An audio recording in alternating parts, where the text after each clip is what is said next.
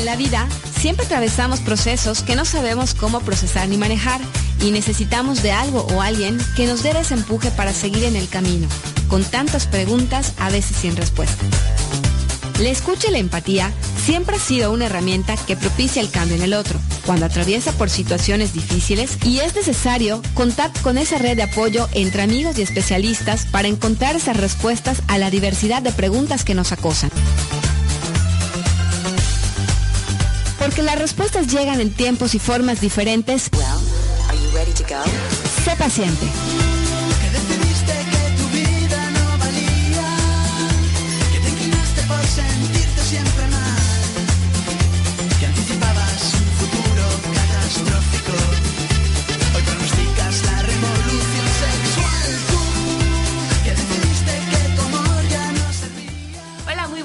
Noches, amigos de Sé Paciente. Les saluda su amiga Gaby García y estamos hoy, como todos los miércoles, a las 8 en punto, sintonizándonos con temas muy diversos y muy importantes. Hoy tenemos un tema sumamente actual y muy importante, como es la inteligencia emocional y su beneficio en las relaciones sociales. Y a dos invitados, pues obviamente más que especiales, quienes vienen a poner sobre la mesa sus conocimientos acerca de este tema. Pero antes de pasar a presentarlos, eh, vamos a agradecer a nuestros patrocinadores y presumiéndoles que hoy cumplimos nuestro programa número 22. Como les estaba platicando, estamos cumpliendo seis meses al aire.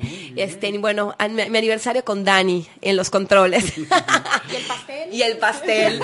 bueno, pues vamos a pasar a, agradecer a nuestros patrocinadores, quienes miércoles a miércoles nos apoyan para que este programa pues sea posible.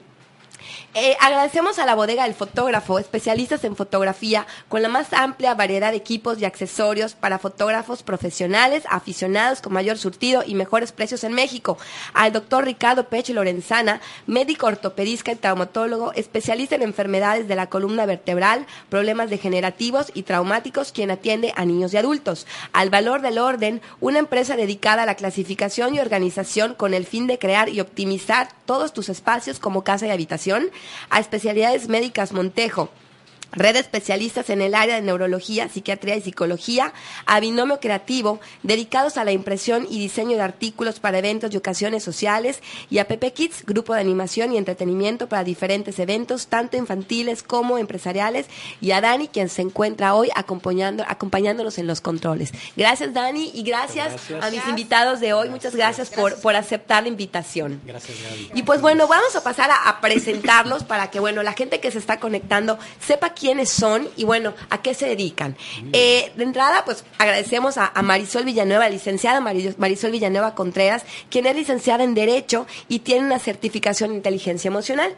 Y al coach certificador en inteligencia emocional, Santiago Delgado, que es socio fundador, es, ah, bueno, tienes un, eres certificador en inteligencia emocional con base en la neurociencia. Así es. Wow. Eres socio fundador de Talento Emocional, presidenta del Comité Organizador del Congreso Internacional de Inteligencia Emocional en México.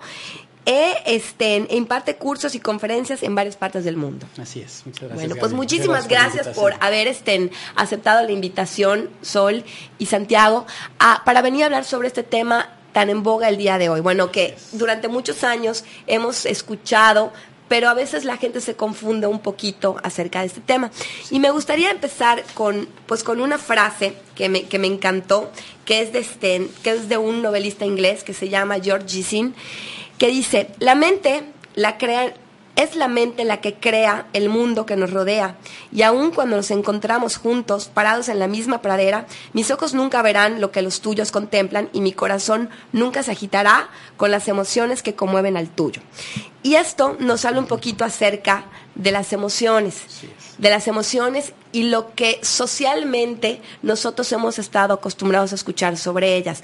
Creo que hemos construido o nos han hecho construir que a veces el demostrar las emociones de vulnerabilidad como tristeza, miedo, culpa, es malo y es negativo, ¿no? Entonces, ¿cómo nosotros podemos cambiar esa percepción y podemos, pues como seres humanos, a decirle al mundo que esas emociones pues no son malas, ¿no? Que son humanas y nosotros no sentirnos a lo mejor con culpabilidad porque el otro nos está viendo llorando, porque el otro nos está viendo tristes, porque el otro nos está viendo pues con la mirada que él tiene de sus propias experiencias, así es, ¿no?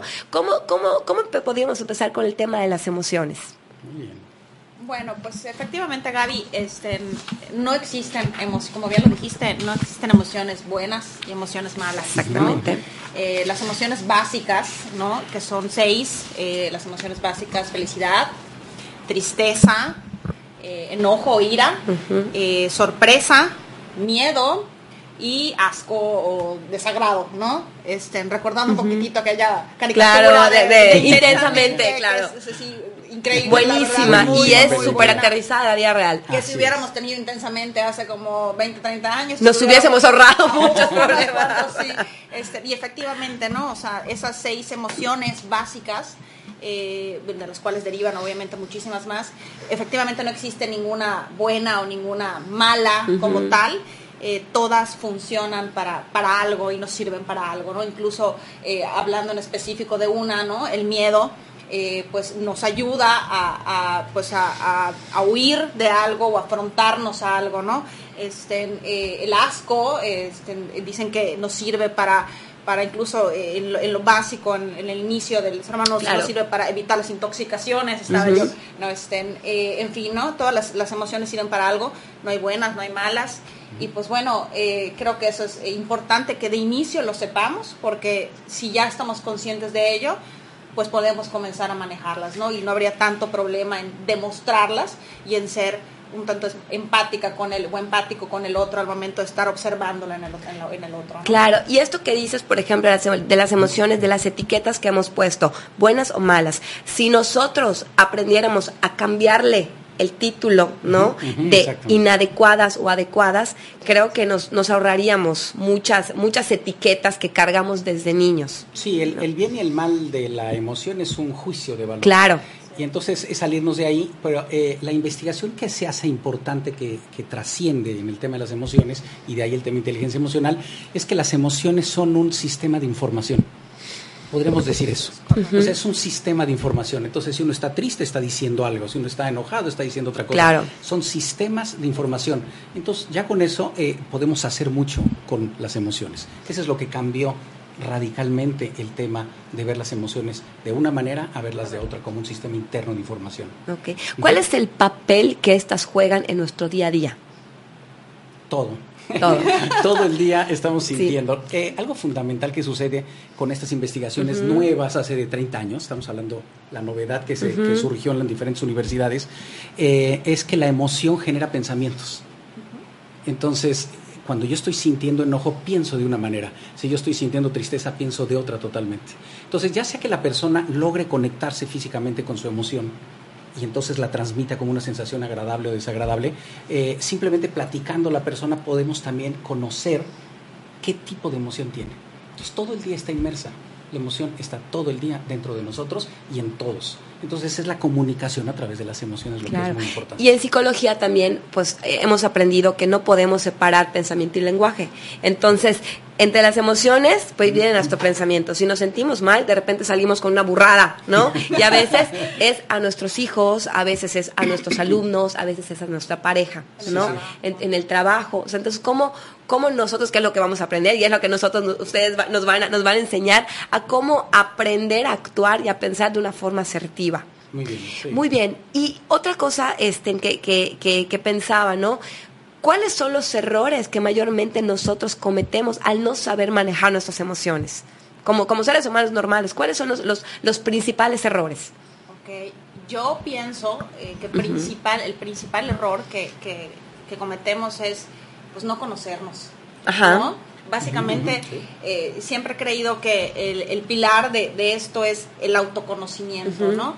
Eh, creo que sería el principal error que cometeremos. No aprender a identificar qué emoción estamos viviendo en este momento qué pensamiento le estamos poniendo a esa emoción, o sea, transformándola en un sentimiento, en una acción ya, este, poniéndole un juicio de valor, eh, un juicio, eh, haciéndolo ya subjetivo, la emoción como tal, haciéndola ya nuestra y poniéndole una etiqueta a nosotros mismos, ¿no?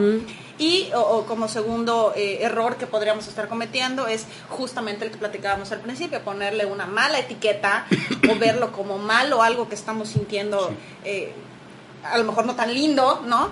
Pero que al final de cuentas nos sirve para algo, ¿no? Entonces creo que de, inicio es el, principal error que cometemos, no sé. Totalmente, es eh, darle validez a la emoción, nombrarla. Es increíble que algo tan sencillo sea, yo creo que la situación más particular de, del poder que tenemos sobre las emociones. Es, me siento de esta manera o si un hijo eh, se siente frustrado o triste, es ir a contactar con esa emoción y darle validez. O sea, la validez de la emoción es el aspecto básico y fundamental para poder empezar a trabajar con ellos. Sí. Validez emocional. Nosotros cuando trabajamos con niños o con adolescentes, pensamos que los niños, o sea, ¿qué problema puede tener un niño, no? Cuando hablamos un poquito acerca del suicidio infantil, o sea, sí la gente pregunta, ¿qué problema puede tener un niño para pensar en, quitarse la vida? ¿O qué problema pudiera tener un adolescente que está viviendo la plenitud de su vida? Entonces, minimizamos la etapa, minimizamos el problema, cuando ellos al final del día, en su, a su corta edad, pues también están viviendo una emoción al igual que nosotros, solo que nosotros ya vivimos esto y lo, y lo, minimizamos. Sí, claro. Sí, sí. Como dices, no la validamos. No la validamos, sí. No, no, no podemos tan fácilmente hablar de lo que estamos sintiendo, aunque los pensamientos nos están llevando a cierta manera de ver la vida. Pero el chiste es decir, ese pensamiento, ¿qué emoción trae atrás?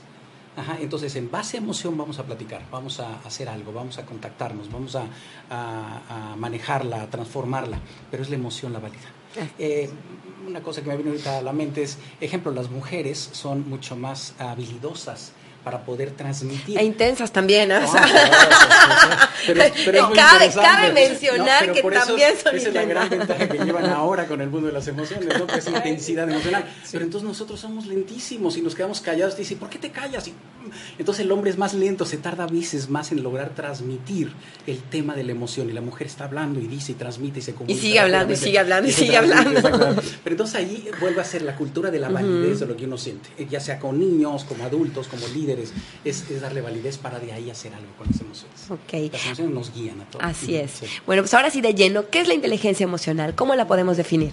Bueno, la inteligencia emocional es la capacidad es la capacidad que tenemos para identificar nuestras propias emociones, eh, reaccionar en base a ellas, gestionarlas y no solo las nuestras, sino las del otro también, ¿no? Este, básicamente eso es la, inteligencia emocional, la capacidad que tenemos de identificarlas, gestionarlas y reaccionar en base a ello e identificar y gestionar las de las que identificamos en el otro.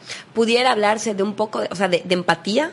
Totalmente. Es uno de los, de los pilares ¿no? de, de, la inteligencia emocional. Eh, tiene cuatro pilares, precisamente este, eh, que es eh, el autoconocimiento, la, la expresión de, el conocimiento de mí mismo, la expresión de mí mismo, la parte de interrelación y la parte de manejo de, resolución de problemas y manejo del estrés. Esos son los pilares de, la inteligencia emocional y uno de ellos es la, la interrelación y interrelación la palabra clave justamente es la empatía. Empatía, asertividad también es un, es un punto clave en, inteligencia emocional. Sí, según la, neurociencia, diferentes universidades pusieron como, eh, según lo que habían descubierto, eh, maneras diferentes de poner un modelo.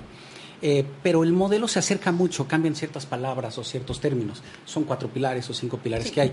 Uno se relaciona mucho con uno mismo, como decía Marisol, otro es esa expresión hacia afuera, eh, otro es la relación social o el impacto social que tenemos, eh, la toma de decisiones que parece que es algo racional o intelectual y es parte de la inteligencia emocional, ser objetivos, ser intelectuales, ser creativos, y la parte del manejo del estrés, el optimismo y la, flexibilidad.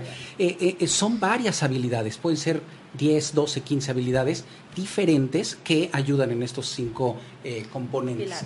Más o menos las diferentes teorías, acercándonos a la ciencia pura. Hay tres o cuatro teorías, pero todas se, entrelazan en algún momento con, con estos este, nombres y habilidades que tenemos. Claro. Y esto de ponerse en el lugar del otro, o sea, es muy difícil, ¿no? Si de por sí nos cuesta entendernos a nosotros, hacer conciencia de las emociones, o sea, qué fregados, en cualquier un minuto que quiera explotar, o sea, me voy a poner en el lugar del otro. Qué difícil es, ¿no? Y hablando un poquito de cómo se desarrolla. O sea, nazco, o sea, se puede nacer con esto, hay alguien que me enseña, se desarrolla, ¿cómo, cómo, cómo se hace la, inteligencia emocional? Sí, bueno, eh, hay una cierta predisposición, ¿no? Este, en, eh, digo, una carga genética en lo básico, ¿no? El color del pelo, los ojos, en fin, eso ya es totalmente, eh, ahí está en tu ADN, ¿no?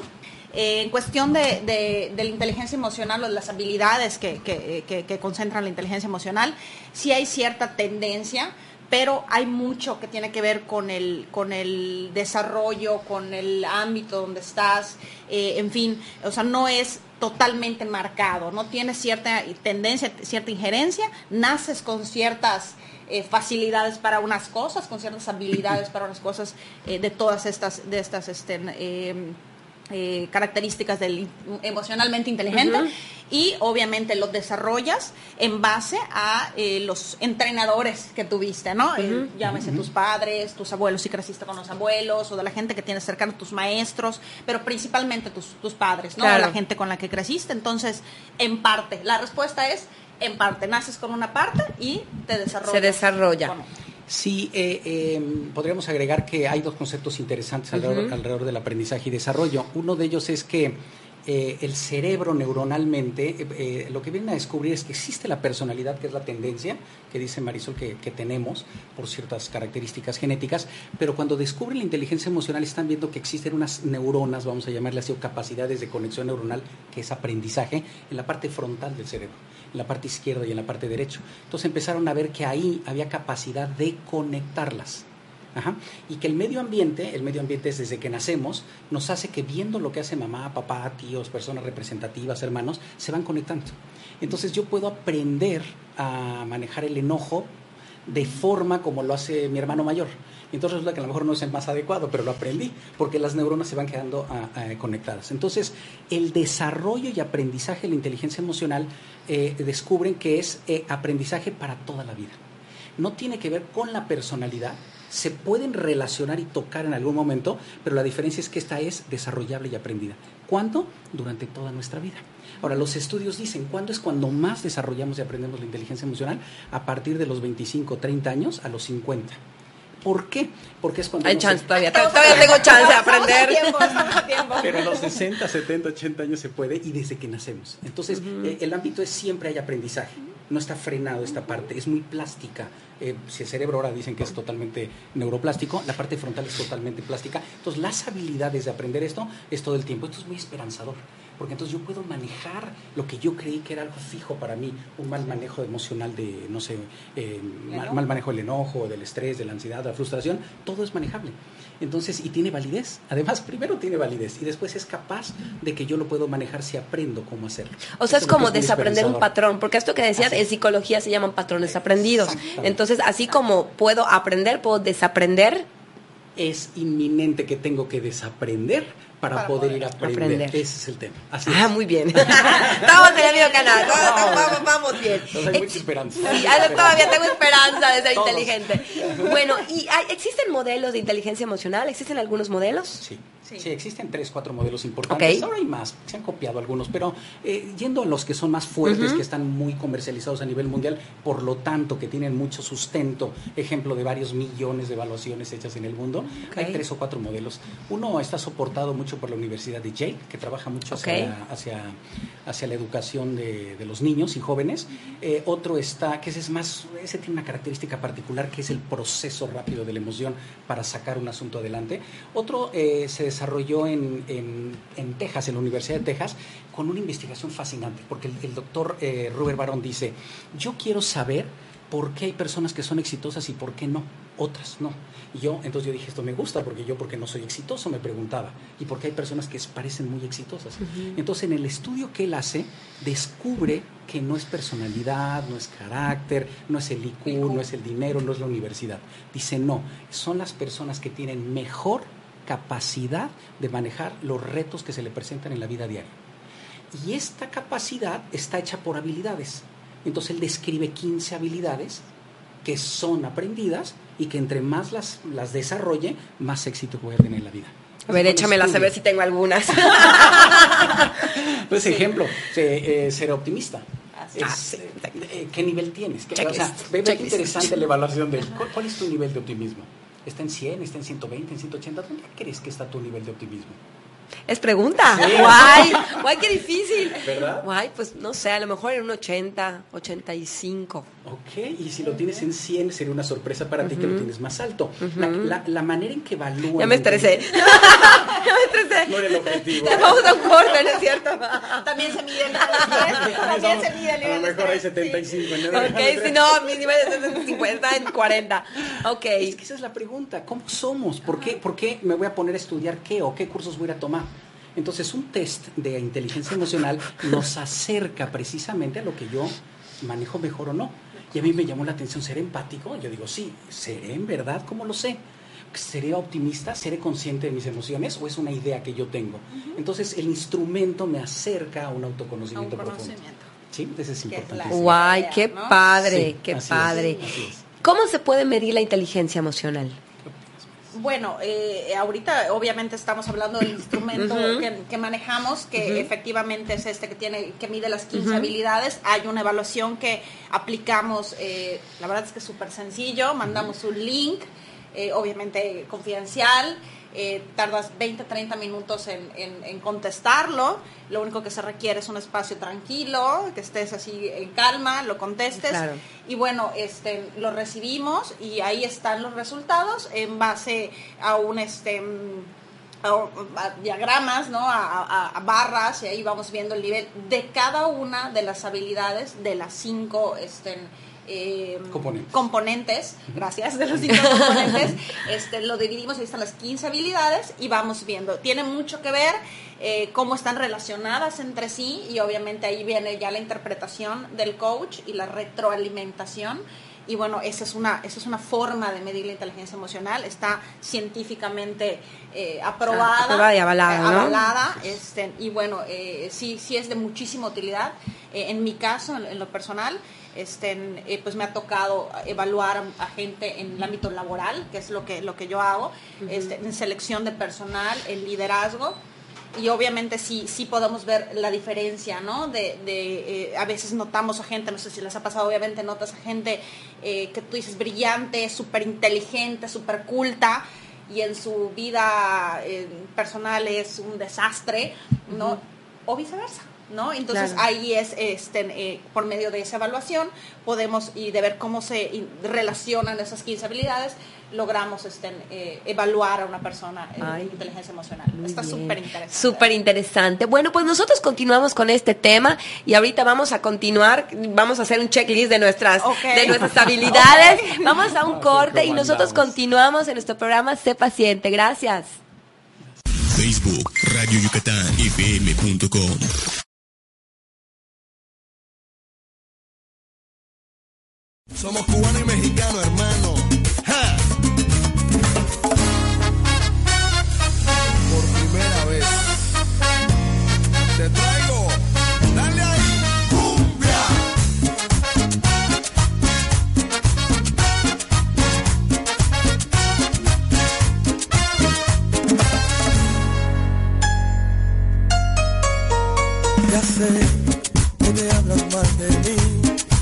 Soy para eso dicen tus amigas, sí, ya sé, ya sé, que tu amor no lo merezco, que tu padre está molesto y el mundo está contra mí. Ya sé, ya sé, ya sé, que hasta tu perro me ladra y que todo el mundo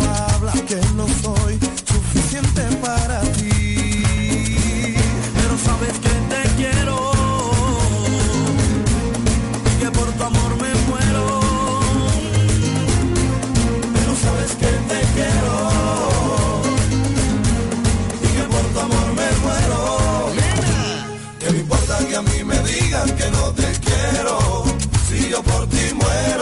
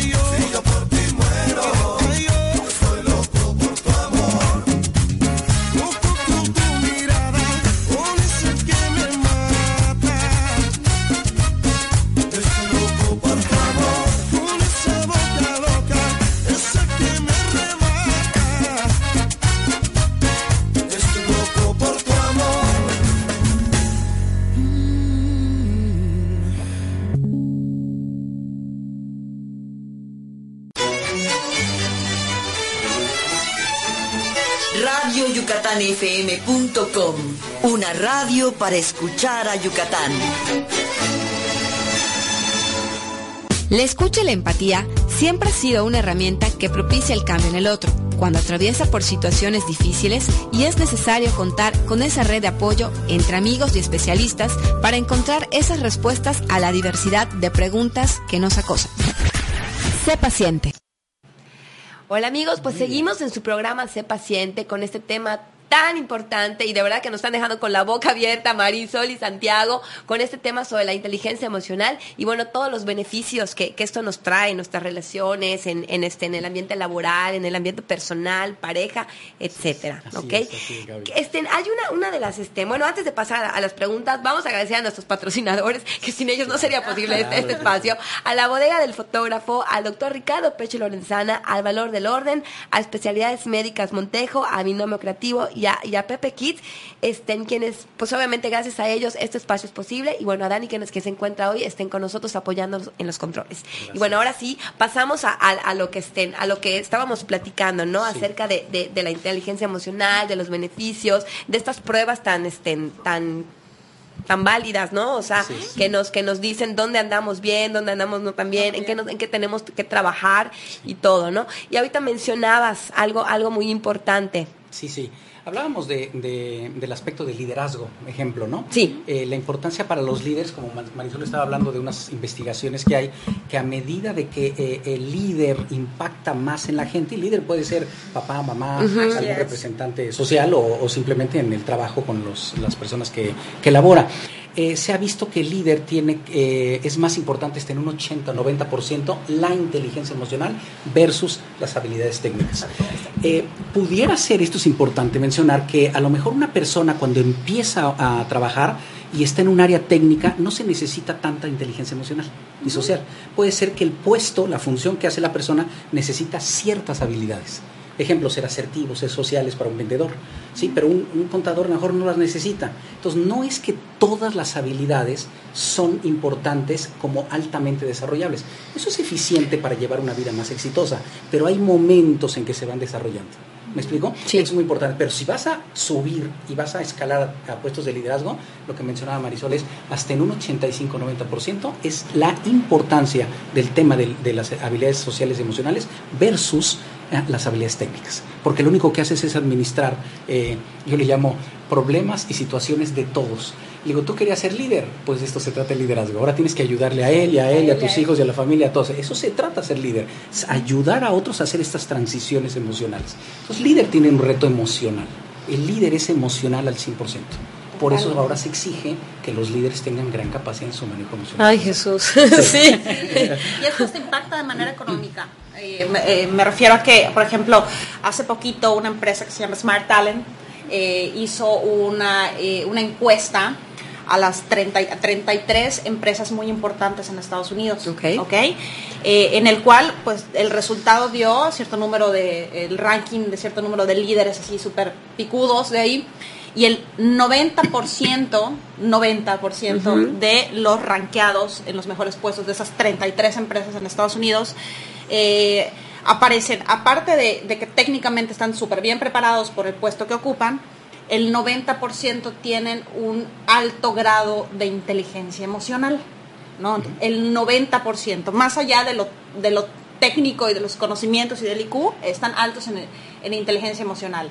Pero el dato así, tal cual, es interesante y tan tan, ¿no?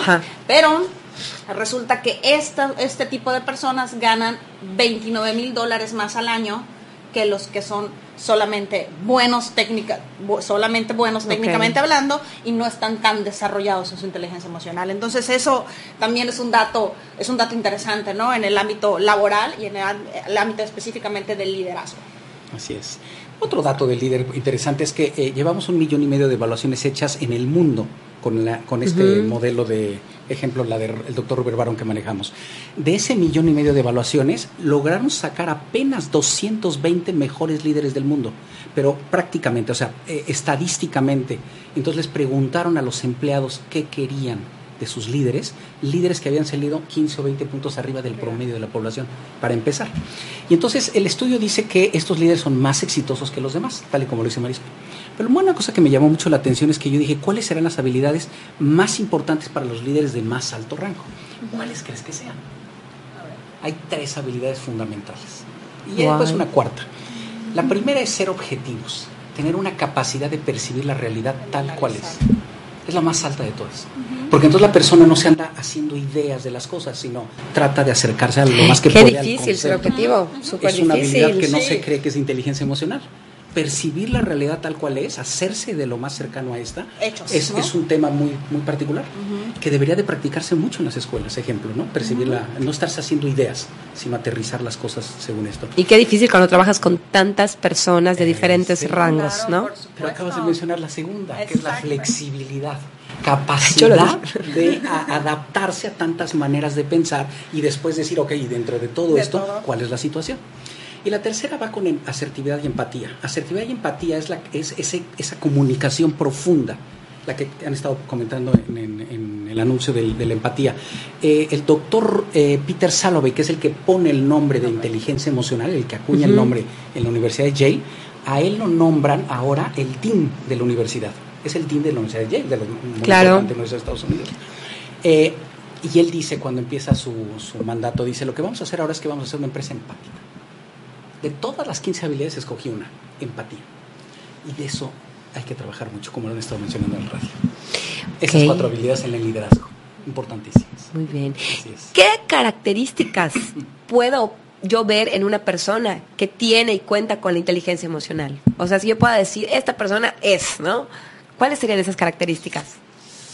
Es que no es fácil porque yo las personas creen que alguien muy sociable, muy alegre, muy optimista es inteligente emocionalmente. No, él podría ser socialmente muy atinado. Entonces la gente se confunde y dice que él es así, porque es a todo dar y esto es. Pues sí, pero a lo mejor no, no tiene orientación al logro, a lo mejor ya internamente se frustra y es muy enojón y no se ve. Ajá, entonces, una persona más equilibrada, más, no tan, no tan, no tan sociable, vamos a decir, no tan eh, esto, todos los excesos son malos en la inteligencia emocional también todos los excesos, las habilidades en exceso no son buenas, sino el equilibrio es lo que dicen que es lo óptimo. Entonces, entre más balanceada esté la persona, es más exitosa. Sí, esa sería como una Sí, sí sería, sí sería. sí, sí, totalmente, totalmente. Lograr ver el equilibrio, ¿no? Y eso, pues, digo, tratando de contestar tu pregunta, ¿cómo lo puedes notar? Pues, dijo, varios rubros, tienes que ver eh, varios, Exacto, ¿no? O sea, que, que, sea que, su capacidad de expresarse, pero tampoco en extremo, no lo veas tan introvertido, que su vida sea en, en términos ya prácticos equilibrada, ¿no? Eso es lo que lo que, lo que podría yo... Muchas veces lo ves por el impacto que tiene con sus hijos, el impacto que tiene con sus empleados, el impacto que tiene con otros. Es el impacto que está generando. Entonces dices, ah, no es que es muy sociable, pero es responsable socialmente. Esa habilidad es importantísima, así como la objetividad. Eh, es ser optimista, generar esperanza en los jóvenes, en los niños, en los papás y en las mamás, son muy importantes y no son habilidades como tan presumidas, no sé si me explico. Sí, tan obvias, tan, obvias, son tan, más escondidas, pero hay un tremendo impacto con esas habilidades, como más del toque emocional, de conexión y de atención a otros. Es algo que leía, eh, es algo que, que, no se puede ver tan, tan obvio como decíamos, pero su ausencia es demasiado obvia.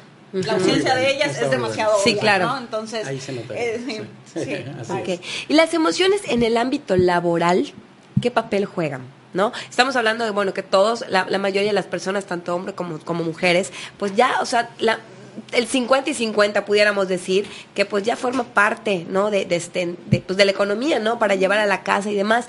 Y a veces este pues el, la carga pesada de trabajo a veces de dos jornadas de trabajo o de tres jornadas de trabajo pues todavía llegas a casa y es vivir tu vida de maternidad si tienes hijos, ¿no? Pero si eres hija o si eres este, esposa o si eres esposo, si eres pareja, o sea, ¿cómo, cómo lidiar con mis emociones en, en, el ámbito laboral? Eh, el trabajo de hacer las cosas, eh, tenemos químicos emocionales, porque ahorita que hemos estado hablando de emociones, estamos hablando de química interna, de neuronas, de biología, y estamos hablando de eso, es un músculo. claro. Y es un músculo que se conecta. Entonces nosotros podemos ser generadores, vamos a decirlo así, de una química positiva, me voy a permitir el nombre, o sea, una química agradable. Quiere decir eh, entrar en acción en todo el tiempo para tratar de ser creativos, alcanzar logros y metas eh, ser socialmente responsables y empáticos, por supuesto, y eh, eh, tener un buen manejo del, enojo y del estrés para que no se pase que se use, son las, son las emociones más importantes, después si nos da tiempo hablaremos de ellas, ¿no? Pero entonces lo que hace uno es que baja la carga de estrés y de enojo, no es que no haya, sino las procesa rápido y se dedica o nos dedicamos a ser creativos, a ser, orientarnos al logro, a ser sociales, a ser optimistas y a ser alegres. Entonces cambiaría el desgaste podremos estar trabajando, no sé si se ha escuchado mucho, como tú decías, es que me fascina lo que hago aquí, es padrísimo, ya se me pasaron seis meses, ni cuenta me di, entonces es que te gusta. Entonces cuando nos gustan las cosas, no sentimos esa carga. Y eso es importantísimo, generar ambientes que sean eh, agradables. El término agradable quiere decir que es químicamente positivo, que es emocionalmente positivo. Eso sería un punto que yo siento que es eh, muy importante esa cultura. Nos falta, nos falta trabajar mucho una cultura laboral diferente y en casa también. Así es, así es. Y bueno, hablando de que nosotros somos somos o sea, seres sociables, ¿no? O sea, hay, personas que a veces dicen, es que a mí no me gusta tratar con la gente, o a mí no me gusta salir, o a mí no me, o sea, no tengo la paciencia. No, no yo, estoy hablando de que hay personas... obvio, no, obvio, no. no, o sea, me voy a ver así con cara de que, ¿no? o sea, que son, somos, somos gente sociables y no puede existir una adecuada forma de pensar cuando dices a mí no me gusta la gente, que es muy válida, que es muy válida, pero pero no es real, ¿no? Entonces, no, pues no es real, Dani, no, no es real. Entonces, eh, ¿cómo, ¿cómo beneficia la inteligencia emocional, el ser una persona inteligentemente emocional en las relaciones sociales? Con tu familia, con tu trabajo, con tus amigos. muy interesante, sí. En todo.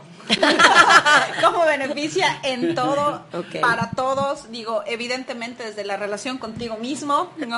claro. Y con tus emociones y cómo las gestionas y cómo las procesas en los momentos críticos eh, y que tienen que ser, como decía Santiago en su momento, en el, en el momento en el que surgen. Pues obviamente como somos seres 100% sociales, sociables, entonces pues cómo impacta en, todo, Gaby, en, cada, en, cada momento, en cada situación con tus hijos, con tu pareja, en la escuela, en el trabajo. Es un papel súper importante el de las emociones y creo que eh, desde hace muchos años se está trabajando con que le demos realmente, validamos esa importancia, ¿no? Para, para lograr es, eh, relaciones satisfactorias, relaciones positivas. Sí, tenemos un reto tecnológico estamos viviendo. También. Entonces, como Dari nos diría, es que estoy muy a gusto aquí con mi WhatsApp, y estoy trabajando en la computadora y eso, y eso pasa. Eh, la pregunta, y tú mencionabas, es que es importante ser sociables. Entonces sería, ¿por qué es importante? Más bien la pregunta es, ¿por qué? Porque a lo mejor alguien dice, no lo quiero. Entonces, para, empezar, podríamos decir que hay tres tipos de, aspecto social. La parte social, alegre, rápida, sencilla, no profunda.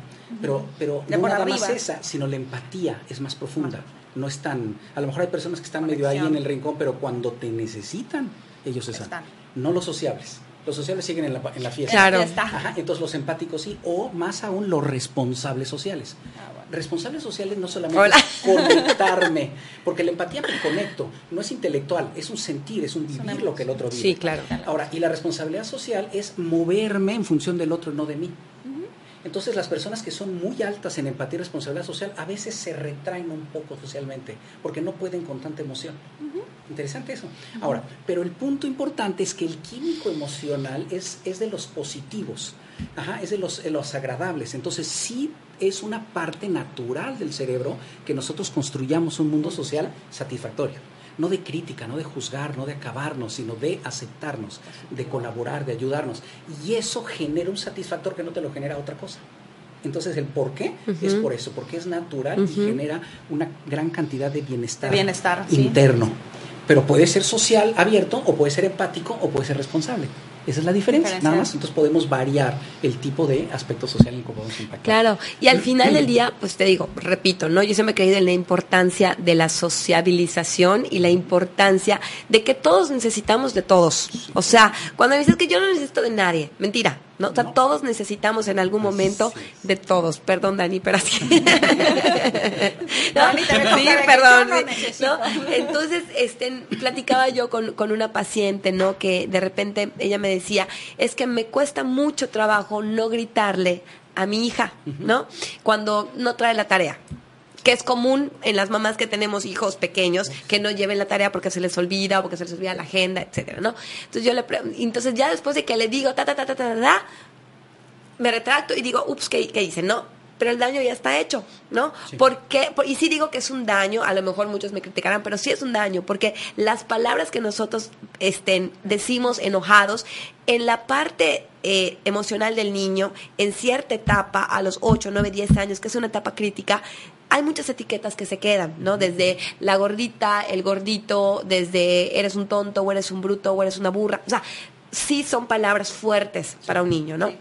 Entonces, ¿cómo esas palabras dentro de mi enojo y mi falta de inteligencia emocional que no sé que se tiene que desarrollar, pero ya sabemos, gracias a Santiago y a Sol, que se tiene que trabajar, que cuando somos papás tenemos que leer, tenemos que, o sea, que documentarnos o tenemos que escuchar programas de radio también, este, para saber todos los miércoles de 8 a 9 de la noche, este, o sea, tenemos que saber, o sea, que tenemos que, que documentarnos y saber que la inteligencia emocional, la asertividad, la empatía es algo que a mis 40, 41, 50 todavía podemos hacer, porque cuando tenemos detrás, pues obviamente son tenemos una, una responsabilidad muy grande.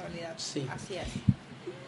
Sí, sí, sí. no, perdón, no, adelante, adelante. Lo que, lo que, pasa es que ese, Ay, bueno, ejemplo, yo, tan ¿no? sencillo, ese ejemplo tan sencillo de la mamá que, que, que, entonces imagínate que además de toda la carga que tiene de trabajo o de sacar la casa adelante y de repente le dicen a las 5 o 6 de la tarde, es que tengo que terminar esta tarea, le dan ganas de, bueno, es la peor, lo peor que se puede O sentir. llega el chat de tareas, había examen, ¿cómo?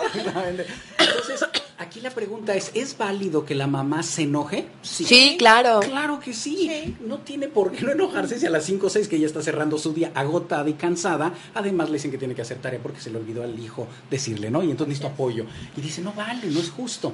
El tema no es que esté mal que esté enojada, porque puede ser totalmente válido.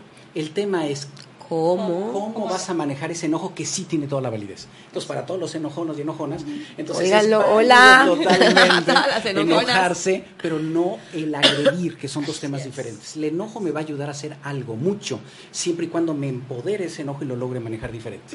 O lo saques corriendo, o lo saques en karate, o lo saques en cualquier otra parte. No, no, más que eso, no, no, ahí mismo es, ¿qué, ¿qué debo de hacer la siguiente ocasión? ¿Qué vamos a cambiar? ¿Qué, qué nos está faltando? Entonces a lo mejor me está faltando... Inteligencia que- emocional. El, cambio del enojo de manera interesante es que me está diciendo, no vale hacer esto. Pero entonces como grito, ya me entra la culpa. Y Dani, espérate. culpa, entonces ya no, reg- ya no arreglé el asunto. Entonces repite. En cambio, el enojo me está diciendo, cambia esto, cambien las reglas. Entonces la tarea va a ser a las 3 de la tarde. Bien, esa podría ser. Porque esto es sincero. Claro, claro, claro, claro. Pero lo que yo voy es que no tenemos por qué sentirnos culpables de que sentimos el enojo. Así es. Sino de que no estamos pudiendo hacer una estrategia. Y que a lo mejor está saliendo fuerte el enojo. Ok, entonces vamos a manejarlo, vamos a hacer estrategias diferentes y empieza a disminuir porque ya no hay culpa, sino hay manejo de estrategias. Sí, y, y me, y me decía, ya no continúe con el ejemplo, Sí. porque me emocioné. Entonces decía, este, Hablando de me- me- emociones. hablando de emociones, me emocioné. Ella o sea, me decía, es que ya después de crecer, dice, bueno, ¿y qué ganas con enojarte? ¿No? Porque ya le había requetementado la madre, ¿no? Entonces, ¿qué ganas con enojarte? Y la otra, es que si no me enojo, no me va a respetar y lo va a volver a hacer. Y le dije, bueno, y de entrada ya te salían tres arrugas más, ¿no? Entonces, ¿pero qué debo hacer? O sea, respirar, ¿no? Y pensar de dónde viene tu enojo, porque al final del día, o sea, la tarea es de él, no es tu tarea.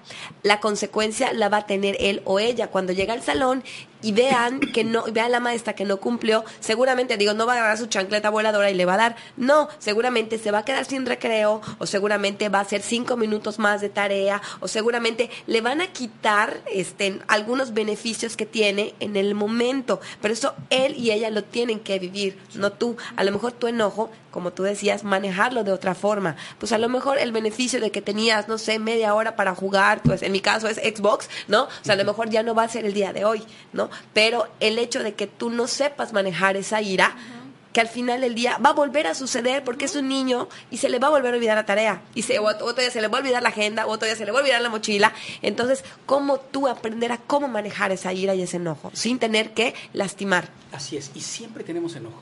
O sea, es que el enojo surge todos los días. El tema es decir, no está mal, me está diciendo una infor- información, me está dando información. Claro. El tema es qué voy a cambiar de mi vida. Lo que decíamos, ¿no? Identificarlo, hacerlo, hacer, validarlo, Validarlo, o sea, hacerlo consciente, validarlo y decir qué, o sea, qué voy a hacer en el momento que se me presente de nuevo esta emoción, ¿no? ¿Cómo la voy a Creativamente, gestionar? creativamente, no Sí. tanto consecuencias Sí. negativas, sino Así es. creatividad. Creativamente. Creativamente, vamos a lo positivo, vamos a lo creativo, al optimista, Perfecto. porque el otro es culpa, el otro es eh, consecuencia Así es. negativa. No, no, vamos a lo que sí funciona.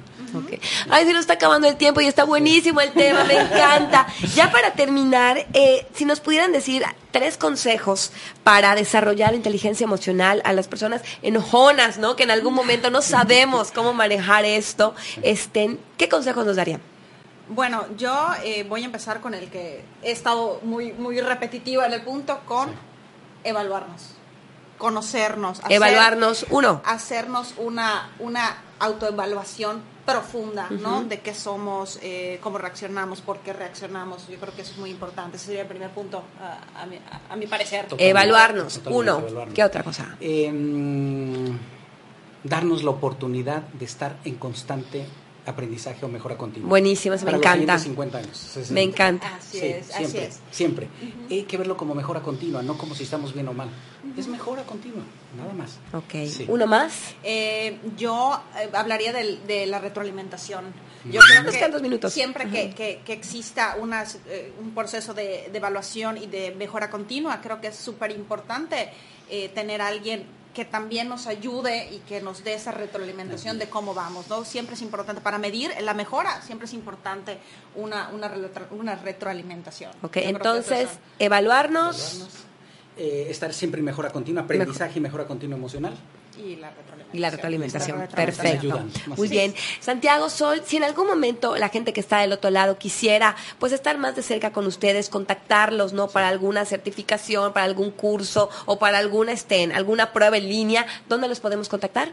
Bueno, mi correo es villanueva.rh.gmail.com para todas sus dudas, comentarios, sugerencias, si quieren eh, evaluarse, eh, si quieren un... ¡Qué este, miedo! porque hay que ver lo positivo, Gaby, hay que ver lo positivo, es un reto. Hay que así es, así es. La, página de internet, okay. ¿cuál es? Talentoemocional.mx Talentoemocional.mx muchísima información ahí. Bueno, pues muchísimas gracias Santiago Sol, o sea, realmente fue un tema muy enriquecedor para nosotros, ¿no? Poder desarrollarnos todos los días y como tú dices, ¿no? Este, documentarnos siempre y estar en constante cambio. Constante cambio y mejora continua. Es la clave, la, la clave es la clave de la felicidad, ¿verdad? El bienestar. Así es.